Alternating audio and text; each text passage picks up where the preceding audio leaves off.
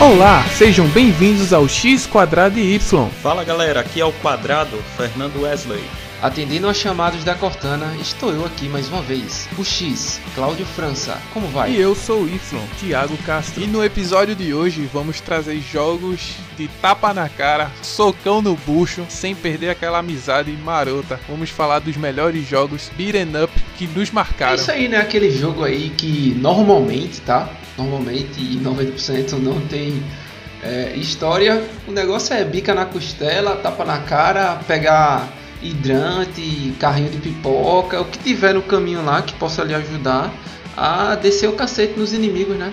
Isso é o que importa. É isso É, aí. e claro, e se esquivar dos, dos inimigos que normalmente vem com facão, bastão, bala, bazuca, e tu só besta lá, só nos soquinhos, pei, pei, pei. Mas o, o legal dos jogos up a gente vai ver, é porque são jogos, na sua maioria, cooperativos. Então Isso. você pode jogar com aquele seu E brother, o melhor, você pode É. bater no seu amigo também, né? Não tem Friendly Às vezes. Fire.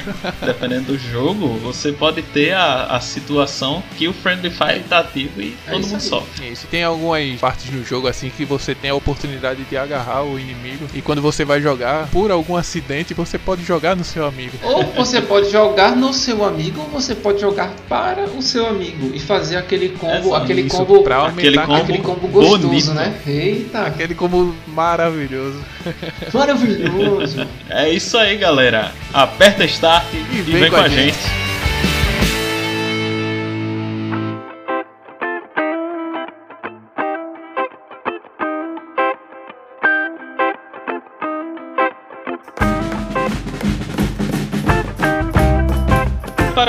o nosso episódio, pode ser que tenhamos pessoas que não saibam qual é a definição de beat'em up. Tiago, nosso amigo Y, explica aí pra galera o que é um jogo beat'em up. Beat'em up, conhecidos também como brawlers ou aquele velho briga de rua. É briga de rua, rua, né? Beat'em up é o nome Nutella pra jogo briga de rua. Não, é o isso jogo, eu já falei, é, é porque assim, tem gente que não come bolinho de bacia, come cupcake.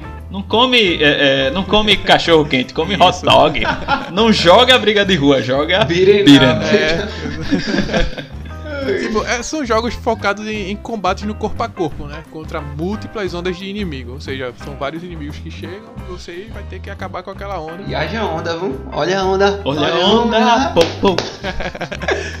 É, geralmente esses jogos se desenrolam em cenários urbanos, né? Onde a trama gira em torno do combate ao crime ou na vingança do protagonista. Embora também há jogos com temas fantasiosos e históricos, né? Como a gente vai abordar aqui no decorrer desse podcast. Assim como há jogos sem tema nenhum. Cara, é o que eu digo, né? Eu tô falando agora, descrevendo aí sobre o, o que é o jogo Beat'em Up. Eu lembrei, né? John Wick é um grande Beat'em Up, né? Porque ele sai, Sai se vingando. ele sai em busca da vingança do carro e do cachorro. E aí tem um, óbvio que tem Uhum. um personal shooter, tipo assim, tem um- uns tiros, tem um negócio, mas cara, é porrada com o que tem no cenário e um cenário urbano. A verdade é essa. Exatamente. Quem nunca assistiu John Wick, saiba que é um filme que, pra mim, o objetivo dele é a galera inventar novas formas de se matar pessoas. Assim, em Isso. filmes, né? E o que Então, eu acho caras- mais incrível, assim, abordando John Wick, é do jeito que ele atira no corpo a corpo, a arma encostada no, no torso Ah, é dele, e ele atirando. é eu achei aquela sacada muito boa. É, A gente um dia pode fazer, chamar um cinéfilo aí, se tiver algum que queira filmes e jogos, é um tema aí, quem sabe, né, futuramente. Escreve aí, entre em contato com a gente. Certamente, sim. certamente. Tem um jogo, assim, uma franquia de um jogo que tá no hype, né? Vamos dizer assim, tá no hype que a gente ainda não vai revelar, mas vocês já devem saber, quem tá escutando, o que fez a gente buscar esse tema sobre jogos beat'em up. Se você for ver um pouquinho das histórias desse jogo, ou desse em questão que a gente se inspirou pra fazer esse podcast, parece filme dos anos 80, pô, os filmes de ação dos anos É o 80. que eu digo, eu mesmo tenho um beat'em up porque eu adoro que é God of War, mas é quase, mas é Não, quase. não, não, não, não, não. É, o Hack Slash é o beat'em up, só que com a espada na mão, cara. É, é olha, aquela versão muito boa, É, com estrela. 2.0. A gente tava falando de jogos aqui com histórias rasas, cara.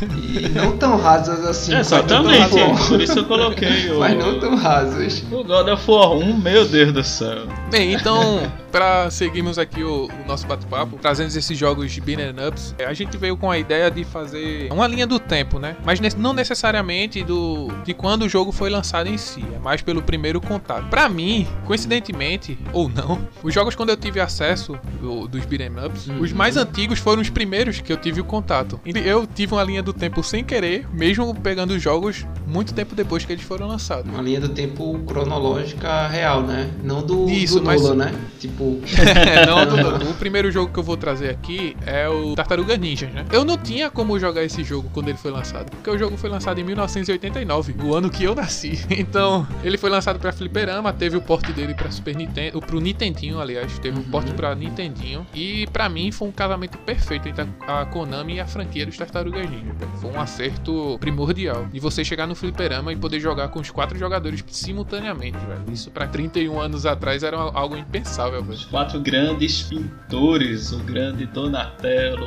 o Leonardo, o Rafael.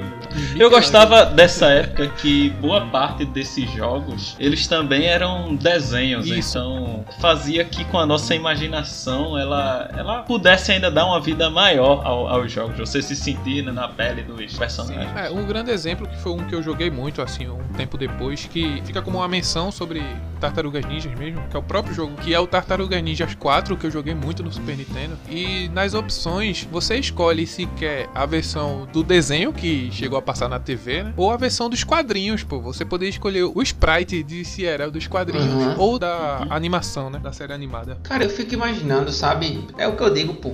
O cuidado que as empresas tinham antigamente, óbvio que hoje se tem ainda, tá? Não me interpretem de maneira equivocada. Ou, mas a- com as limitações que os caras tinham na época, ela ainda gerar dois sprites pra você escolher, cara. Dois de cada personagem, né? É, é, é impressionível, velho. É, se bem que de um pro outro o que mudava era a cor da faixa, né?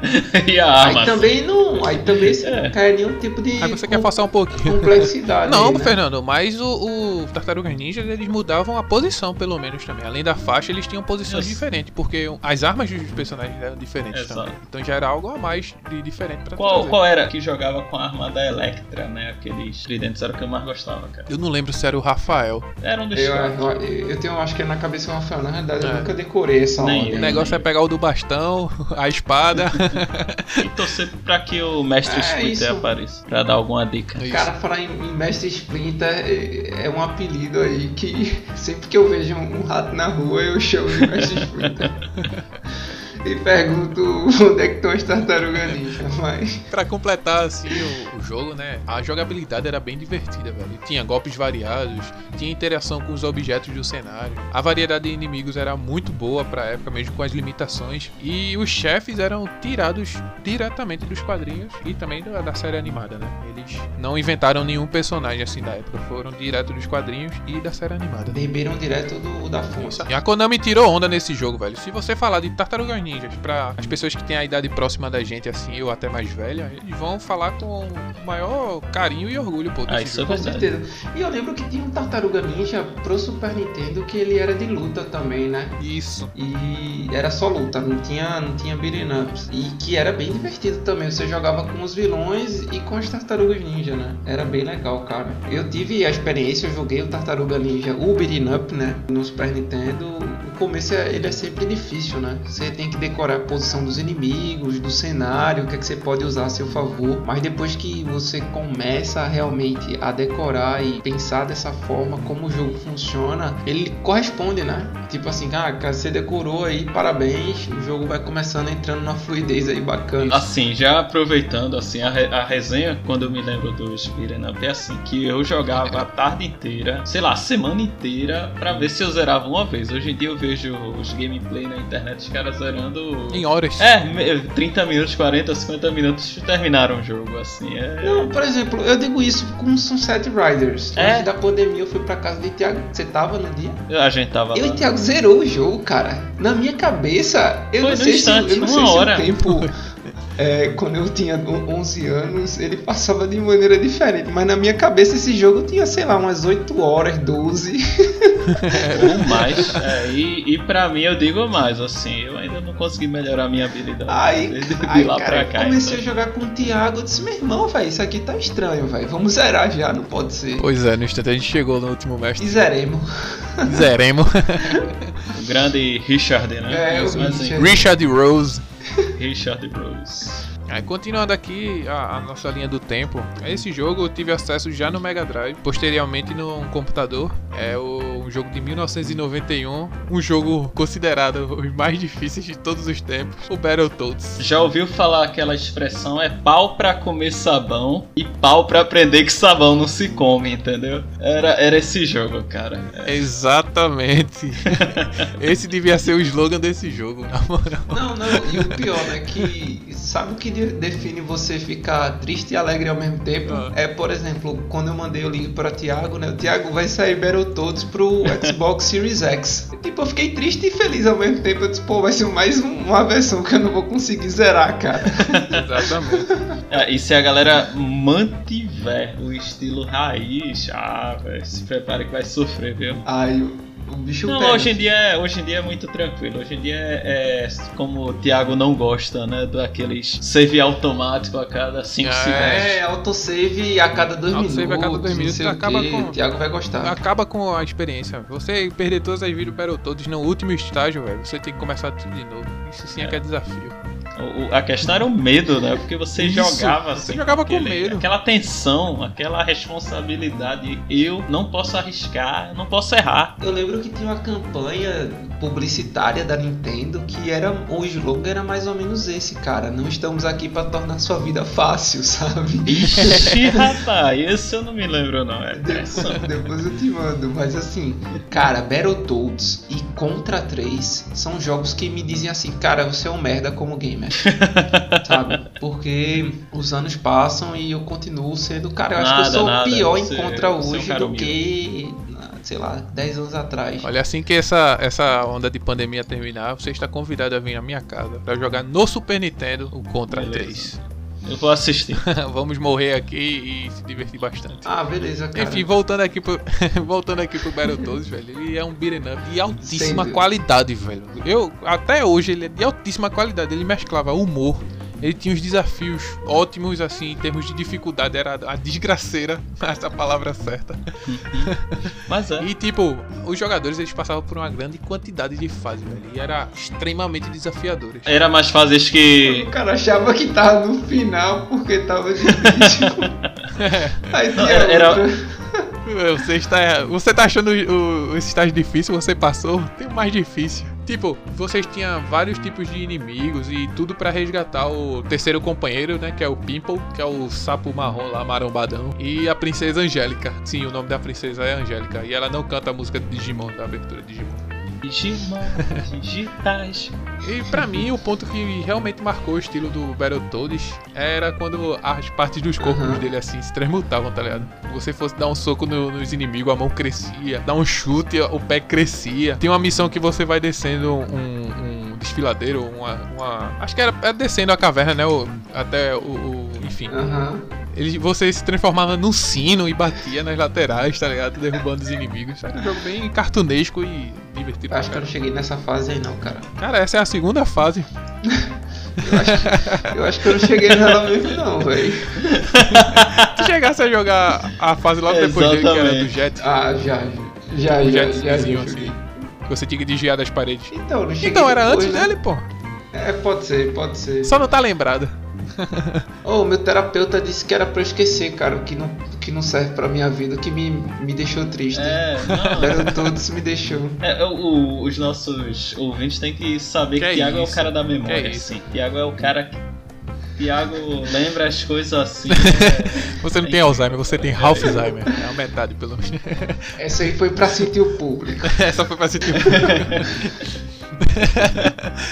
Trouxe três pra fechar o acesso assim dos anos 90, porque Beat'em Ups fez muito, muito sucesso nos anos 90, né? Eu acho que que é Battle Royale hoje em dia foi os Beat'em Ups dos anos 90, né? Então todo mundo jogava, todo mundo brigava para fazer fila para jogar no fliperama e tal. E eu trouxe um jogo que cronologicamente foi o último que eu me marquei. Uhum. E cronologicamente ele é logo depois do, do Battletoads, né? São dois anos depois do Battletoads. É o Cadillacs and Dinosaurs. Ou Cadillacs e Dinossauros. Dinossauros. Que combinação É melhor, fantástica. É, o jogo de fliperama, né? Foi lançado em 1993. E ele foi baseado em um quadrinho da Dark Horse. É o Xen- Xenozoic Tales, ou Xenozoic Tales, né? Que foi um sucesso no final dos anos 80.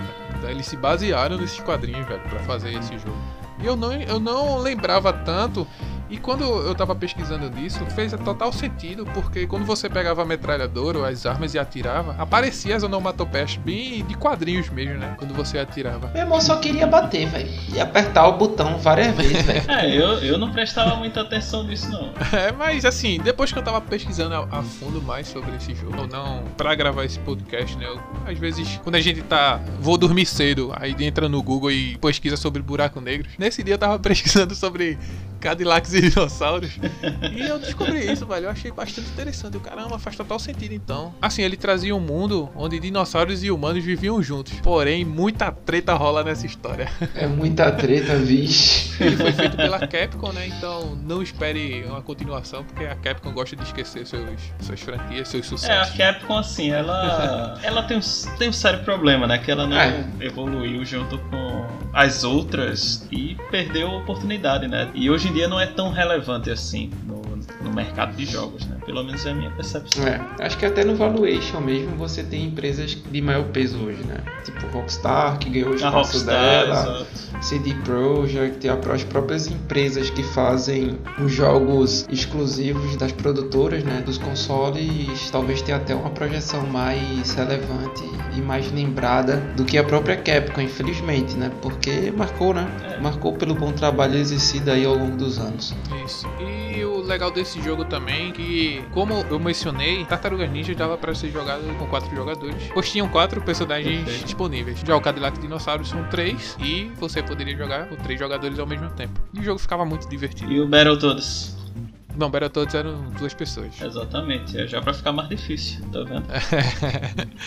e pra mim, Cadillac sem dinossauros, a melhor fase era quando você dirigia de fato o Cadillac e saía atropelando as gangues no meio Aí- do caminho. Aí era, aí era bom Desestressar um mesmo, pouco, né? O cara chegava em casa da escola chateado com a professora de português.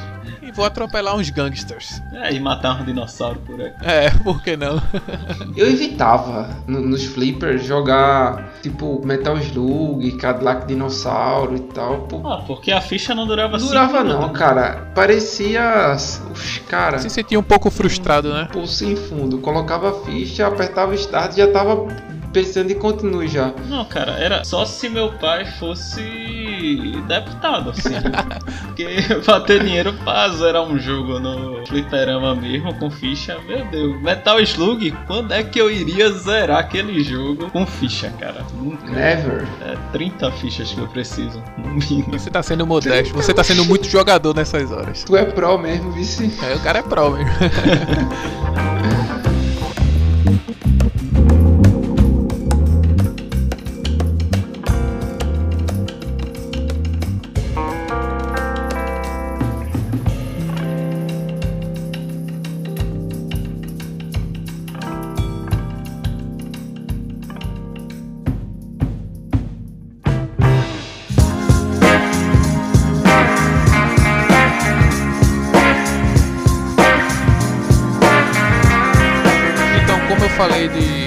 jogos aqui, bastante marcante pra mim e também a gente já sabe um pouquinho da história porque a gente acompanhou os desenhos e Aham. tal do- de alguns jogos que eu mencionei. Cláudio, como é que tá a sua lista? Como foi que você teve acesso aí a esses jogos? Ou se eles realmente te marcaram? Trouxe não. Now the world don't move to the beat of just one drum.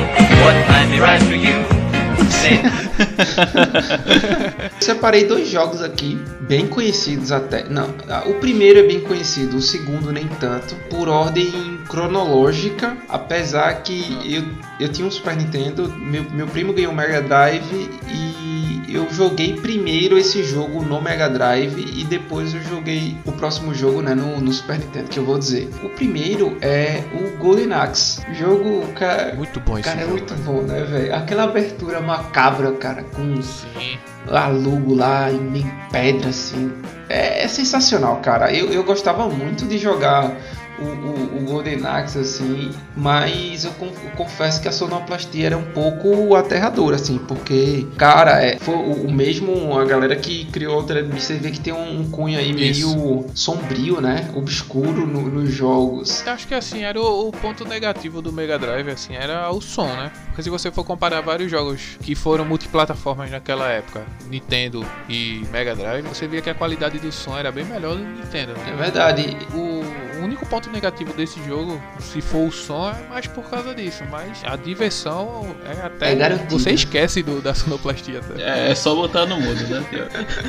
E bota, bota aquele, aquela fita cassete de Mamonas Exatamente. Assassinas. Então, Então, assim, é, fugindo um pouco do conceito de urbano dos jogos beat'em ups, eu, eu- os dois jogos que eu trouxe são jogos medievais, assim, né? Que tem uma pegada meio medieval. Sim, sim. Então, no Golden Axe você tinha um, um estilo um pouco diferente, onde os personagens eles já estavam já armados, né? Eles, eles não conseguiam armas durante o jogo, assim, que Isso. normalmente o beat'em up é assim, você tá passando, eita, caiu uma barra de ferro aqui. Aí você pega essa barra e usa pra bater no cara. É o Golden Axe não, você já tinha uma arma pré-estabelecida, machado, a espada e o da menina lá que eu não lembro, acho que era uma espada também, uma espada longa. E cara, assim, eu gostava muito porque a própria arte do, do jogo ele era bem diferenciado, né? Você tinha caveiras, você tinha dragões meio humanoides assim, armaduras, então era sensacional. Eu gostava bastante assim de jogar Golden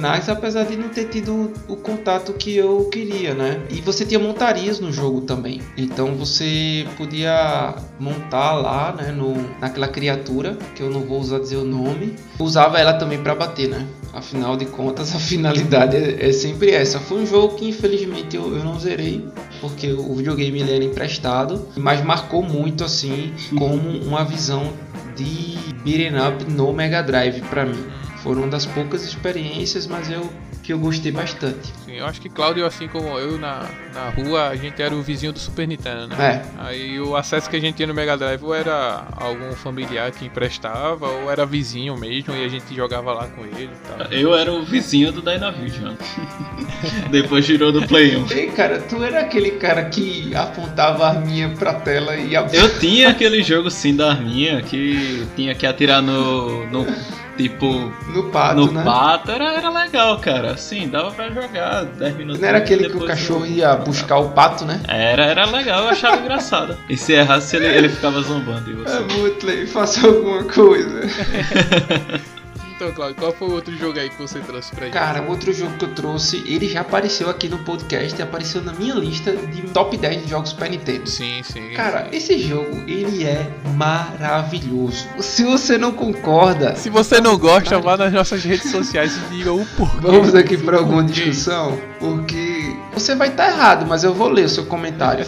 Olha, o jogo é o The King of Dragons. Baseado no Dungeons and Dragons, você tinha a possibilidade de escolher um guerreiro, um clérigo, um anão, um mago ou um arqueiro. elfo. Arqueiro é sempre, né? Quando não. Sempre. Não sei porquê. Porque se não for elfo, não acerta, cara. É, pois é. Então, eu acredito aqui que os dois jogaram esse jogo. Ou, ou não, assim. Ah, eu joguei muito, Cláudio, esse jogo. Pra caramba. Não, Eu não joguei, eu não joguei assim de zerar tal, só de olhar, ver uma vez ou outra perdida. assim. Cara, esse jogo é bom. Esse jogo é ótimo. Esse jogo é excelente. Esse jogo é excelente. Eu tô ligado que ele é, ele é tipo um Ele RPG. é tipo um né? RPG, só que sem a complexidade do RPG. Porque ele tira da sua responsabilidade, por exemplo, distribuição de pontos. Você não precisa distribuir os pontos. Você vai ter características inerentes aos seus personagens e você vai ter, com o passar do jogo, você ganha levels e armas. Mas assim, você não distribui mais nada, saca? Então, por exemplo, se você quer um, um tanquezão, você vai pegar um clérigo. Não, não que ele vá curar alguém, não tem isso. O jogo não entra nesse pormenor. Mas ele tem um escudo que pode ajudar um um ataque, por exemplo, a um arqueiro ou um mago de que ataca de distância no combate e conversa bem, é bem sinérgico o uso de um cara que tem escudo com, Isso. com, com um elfo, por exemplo, com um mago. Eu só jogo de elfo nesse jogo, né? Na realidade, eu só jogo de elfo sempre. Então, Qualquer RPG de papel, de.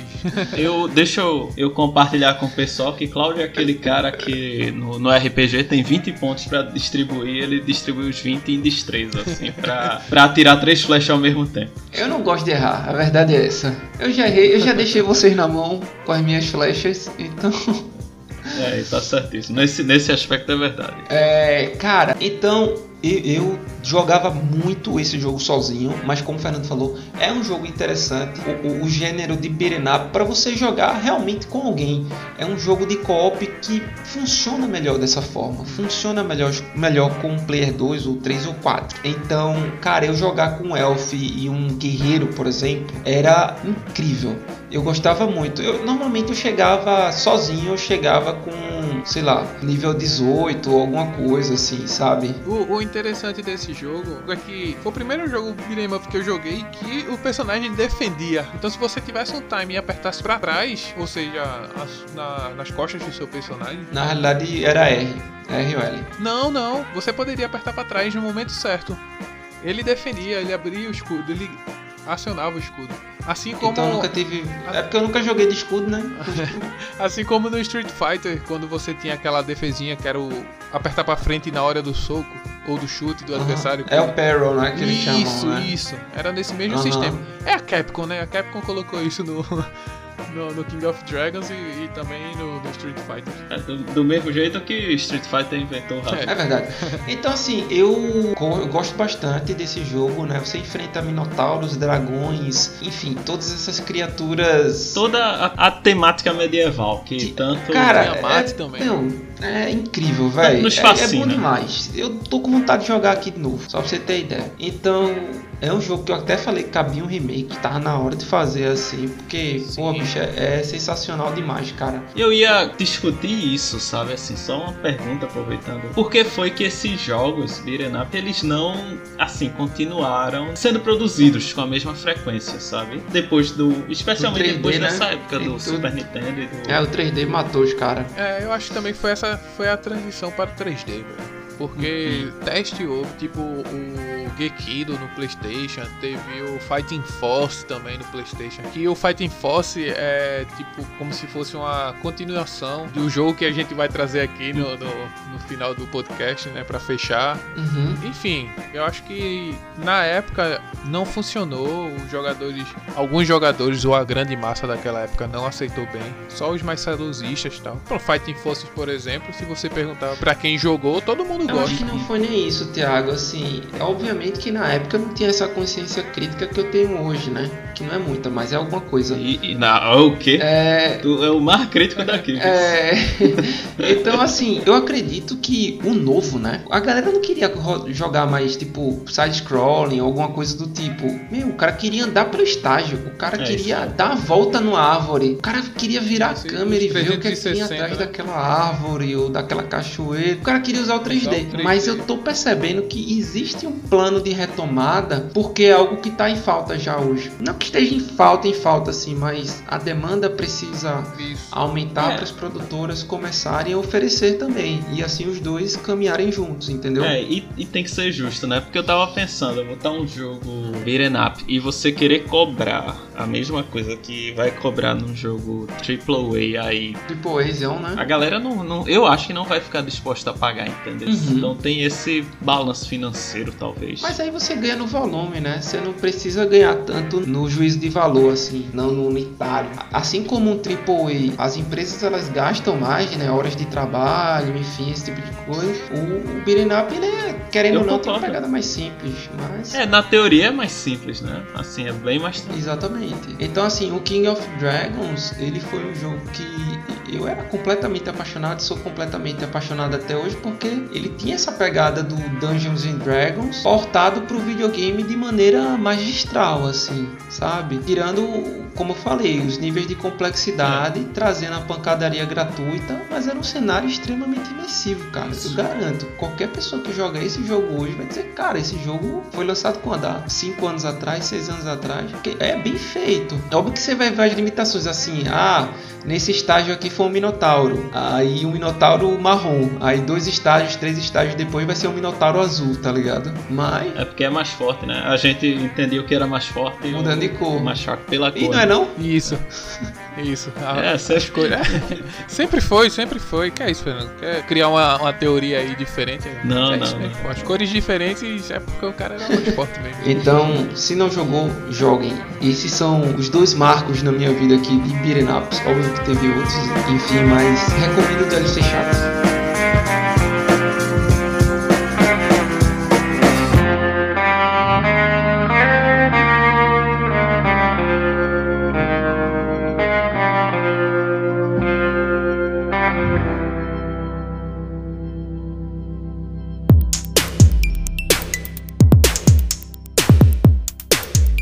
Então, Fernando, é, sabemos aqui que você não é tão entusiasta nos beat'em ups. Que jogou pouco também, teve pouco acesso. Nu- nunca fez o teu estilo de jogo assim, é, é- é como se fosse uma frustração a mais, vamos supor. O estilo de jogo de Fernando, sabe qual é? Ah, Remake.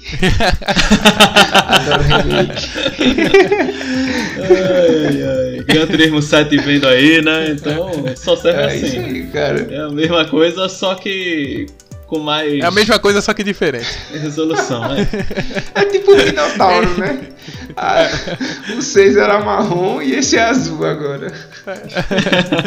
Enfim, você trouxe um jogo assim que te marcou e que fez você jogar realmente até chegar até zerar, por exemplo. Assim, eu acho que eu nunca joguei. Primeiro porque eu nunca tive tanto acesso. E segundo porque eu, eu sou muito ruim em jogo up, assim. Eu acho que eu nunca calculo bem a localização que tem que ficar. E nunca consigo aplicar os combos corretos, assim. Então é, é uma dificuldade pessoal. Eu me lembro de Super Nintendo. Três jogos que eu vou falar bem rapidinho aqui. Só pra dizer que eu me lembro. Mas que eu me lembro que tinha o Superman. Que eu, eu me lembro que o cara pulava, descia dando uns soquinhos e tal. Nada assim também que eu vá dizer, ah, esse jogo Show de horror, hein? é, tinha o, o X-Men que eu achava muito legal. Porque Esse jogo é muito bom. é velho. muito legal. É muito porque tava o desenho rolando na época. E então você difícil.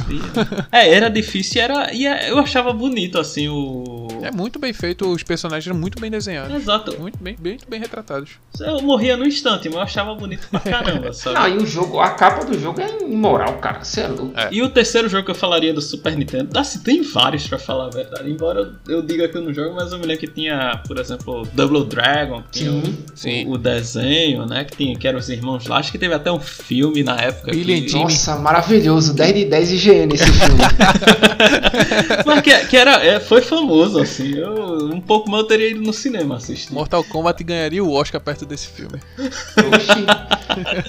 Jean-Claude Van Damme de, de Guy é o melhor ator, velho. Melhor ator. E, e tem um jogo que eu até vou elogiar, porque eu falei mal dele hoje em dia. Que o nome do jogo eu tava olhando é Batman Returns, sabe? Então, eu- já que eu falei mal do, do Batman no episódio aí, quem, quem vai, quiser. vai se redimir nessa. É, é, quem quiser assistir o episódio, é jogos que nós não gostamos, né? Que cada um não gostou. Então, vou falar bem do Batman do Super Nintendo lá. Jogos que todo mundo Menos ama nós eu, menos eu, exato. Então fica aí, quem quiser assistir vai gostar bastante. Agora, um que me marcou mesmo, que eu posso deixar é, pelo menos registrado, é de Playstation, né? Vou falar da, da Sony. Da chaminha. Da, da Sony, exato. Que na época tinha um desenho muito legal, que era o, o desenho do Jack Chan. E tinha os filmes do Jack Chan. E fizeram o jogo do Jack Chan para PlayStation 1, que é o Jack Chan Stunt Master. Não sei se vocês chegaram a jogar. Joguei muito aquele jogo. Só não foi muito, Mas- mas joguei. Era legal, joguei assim, muito. porque ele é o Jack Chan que a gente conhece, então tinha aquela interação com o ambiente, né? Então, Sim. por exemplo, tinha o telhado lá da casa sustentado por vigas. Tu dava o Isso. chute na viga, o telhado caía em cima, em cima do cara que tava embaixo. Você pulava nos todos e tal, e você tinha um É, pulo um maior, pulo pra maior. pegar os colecionáveis, né? É, o- exatamente esses detalhezinhos, assim, o gráfico era, era relativamente satisfatório, era bom pra falar a Fernando, eu verdade. diria que pro Playstation aquele jogo era muito bem feito. Porque Era muito bom, tinha o exato. rosto de- dos, dos personagens na cabeça. Tá? Não era tão modelado, eles usavam aquela técnica que a Konami usou no, no Wing Eleven, que já tinha o rosto pré-moldado. mas era a característica do- da pessoa, né? Eu achava o jogo muito bem feito, muito bem feito mesmo. Não, é, é, isso é verdade. Nisso eu vou, assim, elogiar, porque teve o cuidado. Então você entrava numa, numa cozinha lá, tinha um peixe daqueles, um bacalhau, que você podia pegar e jogar no, Isso. no inimigo. Bem característico dos filmes dele, né? Bem característico, que ele não. Jack Chan não usa bazuca, não usa, vamos dizer, metralhadora, né? Jack Chan é Ele usa hashi, peixe e É, cadeira. cadeira, mesa esticada, o que tiver no ambiente ele improvisa e pô, é um dos atores que eu creio que todos nós aqui vamos E concordar. assim, às vezes a gente tem a memória um pouco curta, né? Você falando do, do Jack Chan, eu tava zerando o Batman Knight, né? E lá você, quando você chega em determinado número do combo lá, você pode interagir com o cenário. Então você pode interagir com seu Batmóvel ou com alguma coisa que você tem lá, um escudo, enfim, N, N coisas do cenário. E a gente esquece, né, cara, que isso veio de um lugar. Isso veio de um, de um jogo que era extremamente limitado pra época, que pegou essa visão de um, de um ator que realmente faz uso de todo o cenário e mesmo com todas as limitações, fizeram um trabalho excelente. Excepcional. Exatamente. Então era esse, apenas esse jogo mesmo que eu quero deixar assim o cheque, né? Dizer que é um beat'em up de Play 1, você tem um Play 1 em casa, tá parado, pegando poeira, não sabe que jogo jogar, tá aí, é uma opção legal. Jack, Jack Chan. Chan Stunt Master. Agora só pode jogar se for Claro, original. né? claro, não, não existe outra opção, nunca, nunca pensei.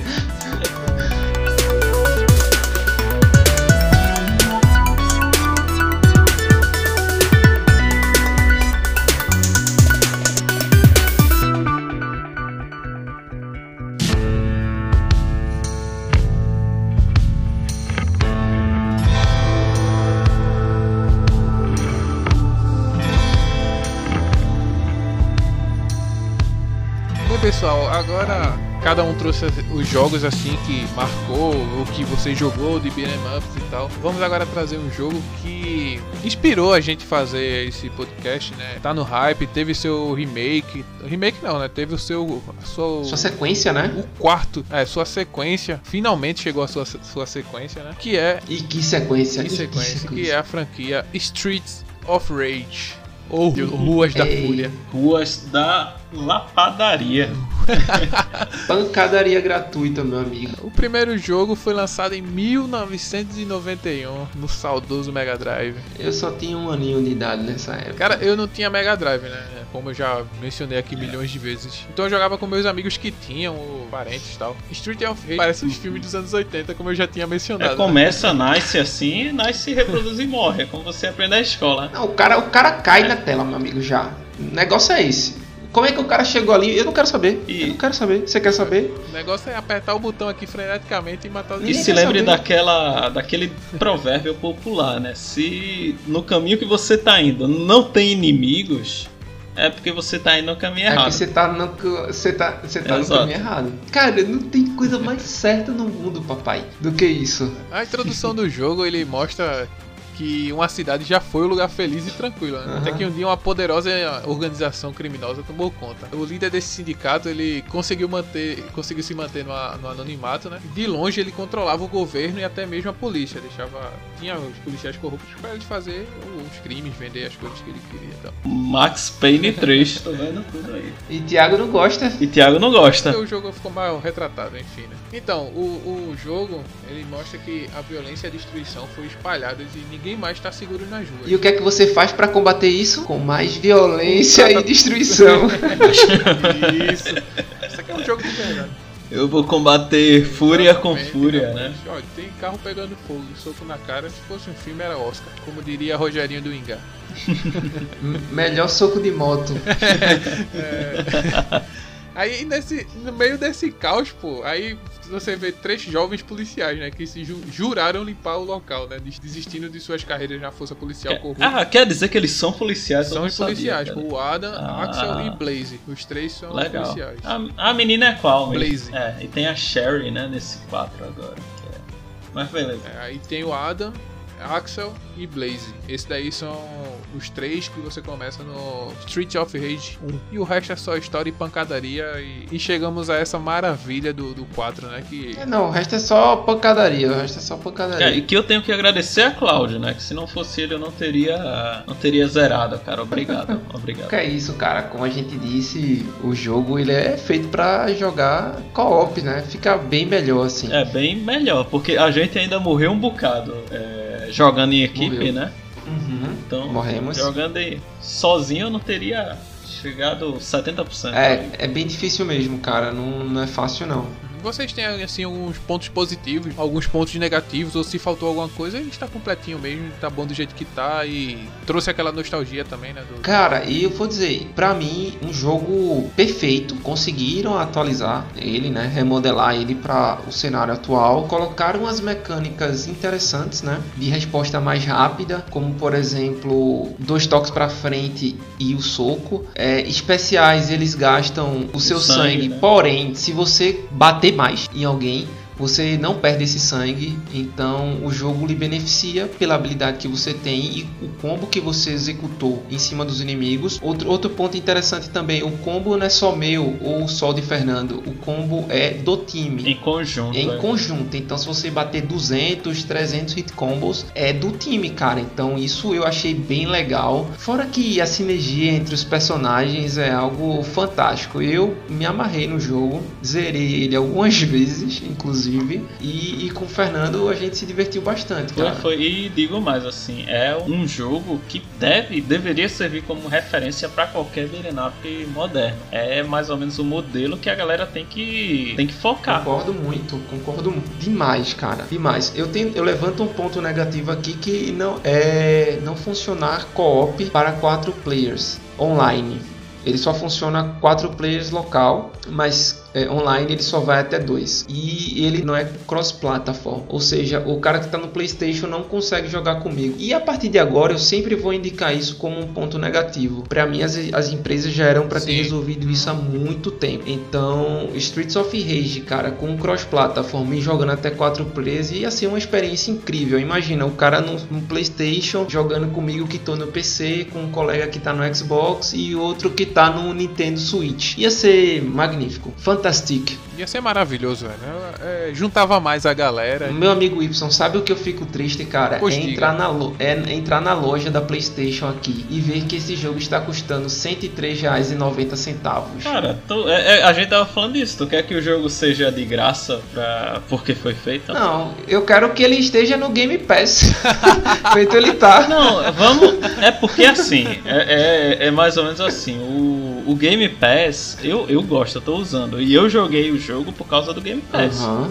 É a estratégia da Microsoft, né? Eu acho que o preço do jogo tá dentro do que deveria, dentro da, do PlayStation, né? Caso eles façam uma PS Game Pass aí, seria legal também pra caramba. Eu, eu acredito que o preço justo para esse jogo é R$ 79,90, assim. Mais que isso, Só DLC. passou dos 100, só a DLC do Homem-Aranha Morales, Miles Morales aí. Eu não vou falar mal do Homem-Aranha, porque é um jogo que foi muito bem avaliado, né? E também não sei quanto vai vir, não sei como vai ser. Eu não tô falando não, eu, eu- inclusive é um jogo que eu queria jogar e eu não jogo hoje porque eu não tenho Playstation. É, infelizmente, Mas- não é nenhum. O, o pro- o ponto do Homem-Aranha que eu falo é que o estúdio podia ter ganho, ganho mais dinheiro, só isso. É, eu sei como é, cara. Eu digo que eu não tenho porque tá ainda tá quebradinho. Bichinho, coitado, coitado, E coitado. ainda tá caro. Coitado. Vou fazer uma rifa. Ainda tá caro. Vou fazer uma rifa pra concentrar ele.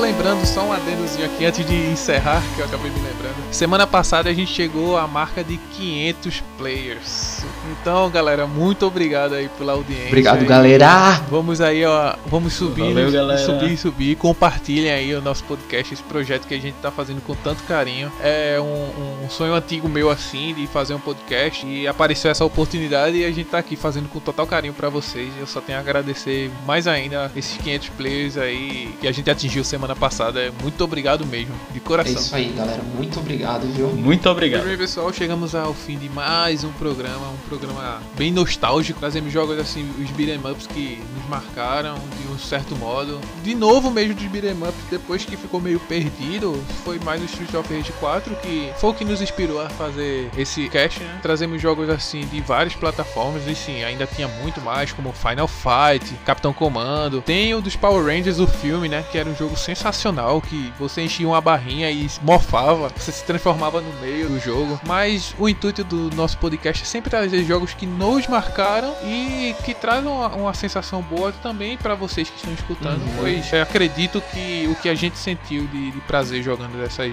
esses jogos, vocês também tiveram. Ah, isso é Ou verdade. quando a gente se decepcionou também, vocês se decepcionaram, enfim. A gente só tá trazendo aqui nossa opinião e os jogos que nós que nos marcaram e nos divertimos. Então, foi muito prazeroso também trazer esses jogos e nos relembrar de várias coisas boas enquanto gravamos aqui. E até a próxima, galera. E antes que você queira encontrar algum nós na rua e fazer um beat'em lá, obviamente existem diversos outros títulos que não foram citados aqui, como o meu amigo Y falou.